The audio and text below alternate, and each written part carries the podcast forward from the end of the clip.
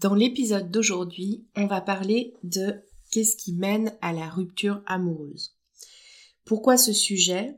À la fois pour les célibataires qui peut-être ont vécu une rupture amoureuse il y a hum, quelque temps, parce que c'est important de comprendre ce qui s'est passé dans une relation pour pouvoir mieux s'épanouir dans une relation suivante parce que ça aide aussi à faire son deuil.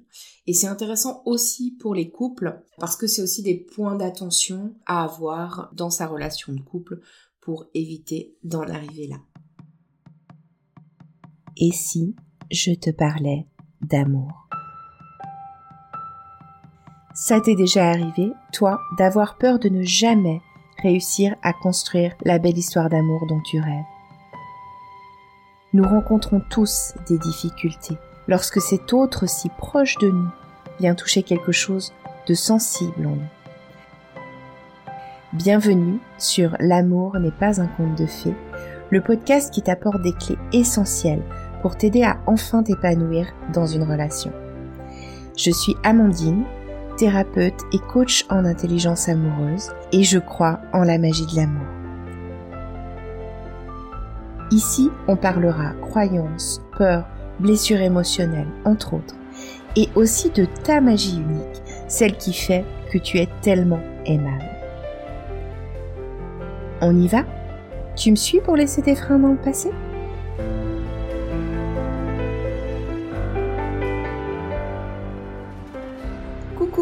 Et bienvenue dans ce nouvel épisode donc qui est un épisode qui s'inscrit dans une série à propos de la rupture amoureuse. Comme je le disais dans l'intro, c'est important de comprendre à un moment donné ce qui nous a mené à une rupture amoureuse, parce que dans cette compréhension-là, dans ces apprentissages-là, il y a non seulement une manière de mieux faire son deuil, et puis bah, de s'ouvrir du coup plus pleinement à une autre relation et de évidemment se donner plus de chances de bien réussir sa relation suivante.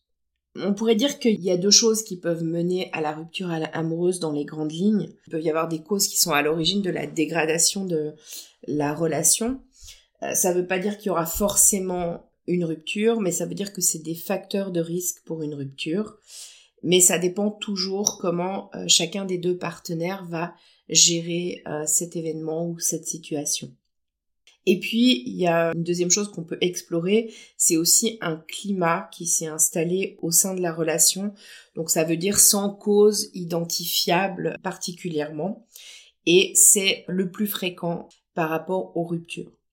Si tu es célibataire et que tu as vécu une rupture amoureuse il y a plus ou moins longtemps, euh, peut-être que tu te demandes, comme moi je me suis déjà demandé par le passé, en fait pourquoi pourquoi on en est arrivé là, comment on en est arrivé là.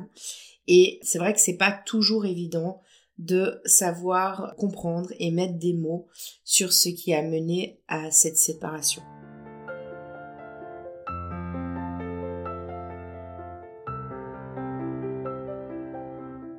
Donc aujourd'hui, je vais te parler d'abord de quelles sont les causes identifiables qui peuvent être à l'origine de la dégradation de la relation. Et dans un deuxième temps, je te parlerai du climat qui s'est peut-être installé dans la relation et qui a mené à la rupture.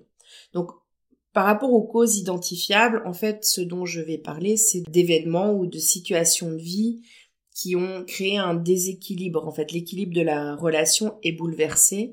Et comme je le disais euh, précédemment, ça ne mène pas forcément à la rupture, mais ça va être des choses qui vont déstabiliser la relation, la mettre potentiellement à mal, mais ça va toujours être la manière dont on va gérer ces choses-là qui va définir comment la relation va continuer ou s'arrêter. Donc, par exemple, il peut y avoir un problème de santé de l'un des deux partenaires, que ce soit un problème de santé physique ou psychologique, Sachant que, par exemple, une maladie, euh, une maladie grave qui est un problème physique, évidemment, ça va aussi engendrer psychologiquement des difficultés. Et ça, ça peut déstabiliser l'équilibre précédemment installé du couple. Il peut y avoir aussi la survenue d'une maladie mentale, par exemple, ou euh, d'une dépression. Ça, ça va aussi venir perturber l'équilibre du couple. Et puis après, il y a d'autres événements qui peuvent venir impacter la relation. Par exemple, euh, la perte d'un enfant, ça peut être quelque chose d'excessivement euh, perturbant. La naissance d'un enfant aussi, ou l'impossibilité de procréer. Ça, ça va être deux choses qui vont venir perturber l'équilibre du couple. Alors évidemment, euh, si on parle de la naissance, on sait que c'est un événement heureux, mais ça vient changer la dynamique qu'il y a entre les deux partenaires, puisqu'ils ne sont plus que partenaires à ce moment-là, mais ils deviennent parents. Donc ça peut être difficile. Et puis les familles recomposées aussi sont un facteur de risque déstabilisant pour le couple. Donc ça c'est dans les grandes lignes un petit peu les causes identifiables, donc où on peut euh, identifier l'origine de la dégradation de la relation.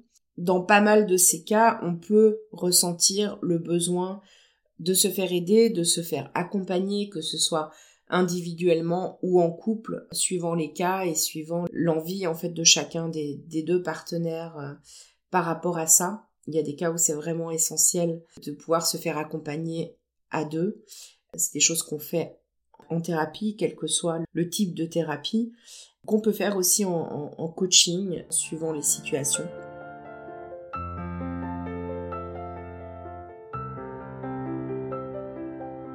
Et puis la deuxième chose dont je voulais te parler aujourd'hui et qui sont les causes les plus fréquentes de rupture, c'est ce que j'appelle un, climat euh, dans la relation qui va, qui va se dégrader au fur et à mesure du temps.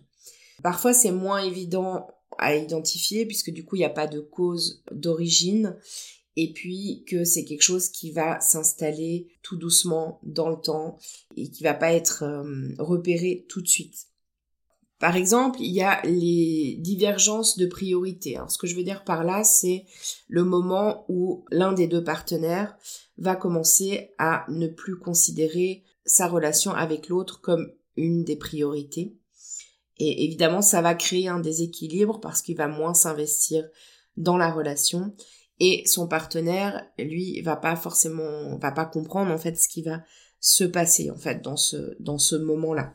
Donc, ce qui peut créer euh, des peurs chez le partenaire, ce qui peut créer à l'inverse un surinvestissement de la relation pour essayer de de rétablir l'équilibre mais ça ne fonctionne pas parce que évidemment, il faut que les deux partenaires soient partie prenante de l'effort investi dans le couple pour que ça fonctionne à terme. On peut aussi rencontrer ce que j'appellerais des attitudes euh, incompatibles ou des comportements qu'on n'accepte pas chez l'autre. Euh, ça serait des comportements par exemple qu'on n'aurait pas vus dès le départ ou alors des valeurs qui se, qui se révèlent au fur et à mesure du temps et qui pourrait être inacceptable pour l'autre partenaire. Ça, ça peut être aussi quelque chose qui va mener à la rupture du couple. On peut trouver une perte d'intérêt de l'un pour l'autre, parce que le couple, en fait, c'est comme une plante. Il y a besoin de s'en occuper, il y a besoin de l'arroser pour qu'elle puisse grandir et qu'elle puisse s'épanouir. Et parfois, dans un couple, l'un ou l'autre ou les deux partenaires vont commencer à considérer l'autre personne comme acquise. J'ai toujours entendu dire à partir du moment où tu considères ton partenaire comme acquis, alors c'est le début de la fin. Et effectivement, il faut prêter super attention à ça parce que quand il y en a un des deux qui considère l'autre comme acquis, il va plus s'en occuper comme cette plante qui a besoin de grandir et de s'épanouir. Et ça va engendrer une, une perte d'intérêt qui va potentiellement mener à la rupture à terme. Il peut y avoir une perte aussi d'intérêt commun.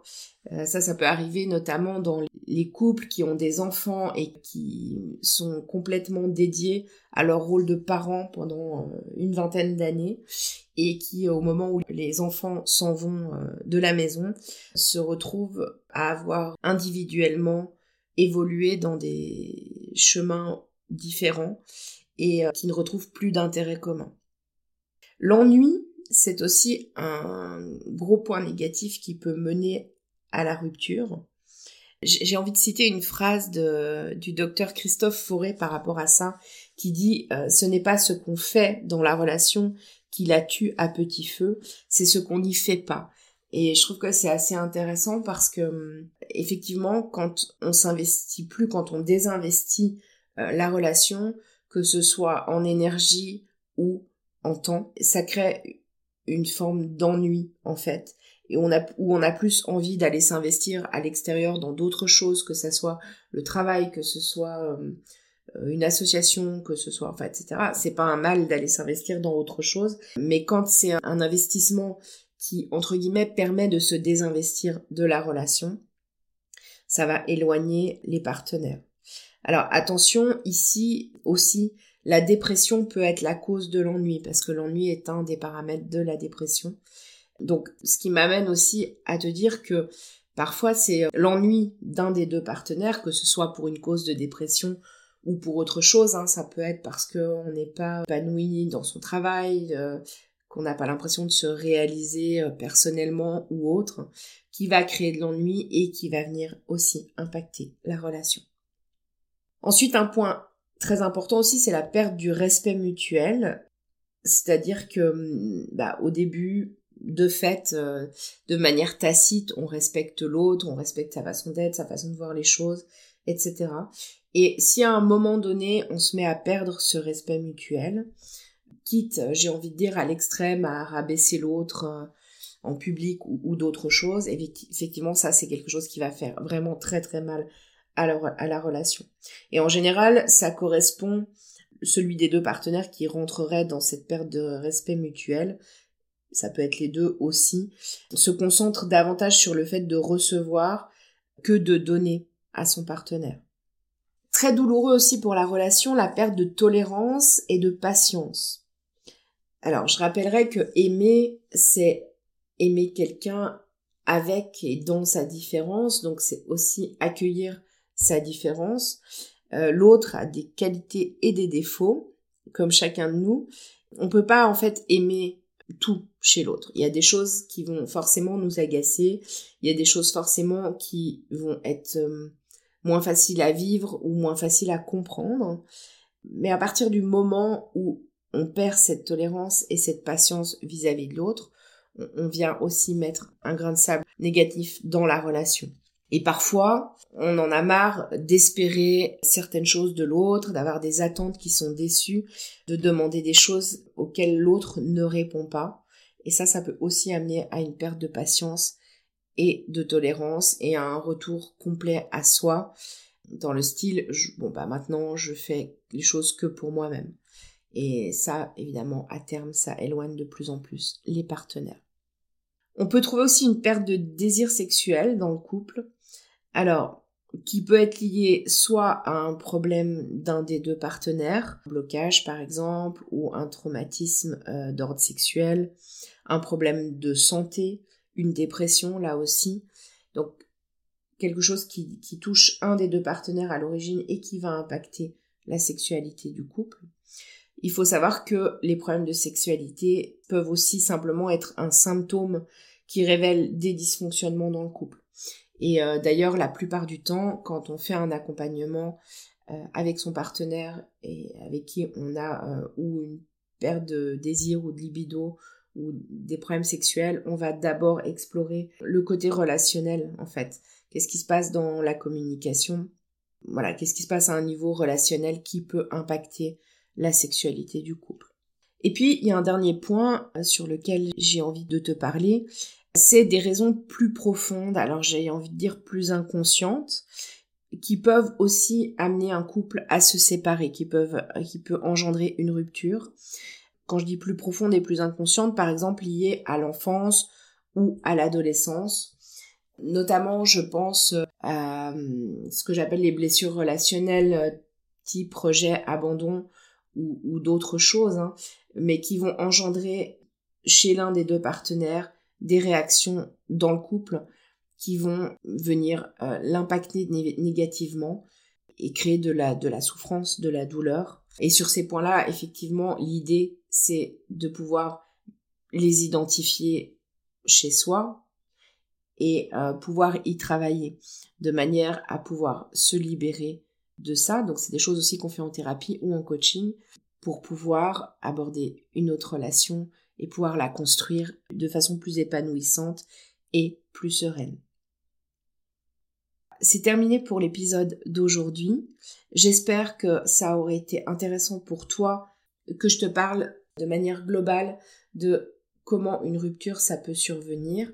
Je te rappelle que c'est important de comprendre pourquoi on a rompu avec euh, notre précédent partenaire de manière à pouvoir, le cas échéant, travailler sur ce qui a besoin de travailler chez soi, voir ce qui s'est passé pour pouvoir être plus à même de construire une belle relation par la suite. Dans l'épisode précédent, je t'avais annoncé que cette semaine, je te parlerai des étapes du deuil amoureux. Mais j'ai trouvé ça intéressant d'avoir d'abord une vision globale de, des raisons qui mènent à la rupture. Mais la semaine prochaine, cette fois, je te promets, je te parlerai des étapes du deuil amoureux. En attendant, je te remercie pour ton écoute parce que si le podcast existe et s'il continue à grandir et à évoluer, c'est grâce à toi. Je te dis à la semaine prochaine. Bye bye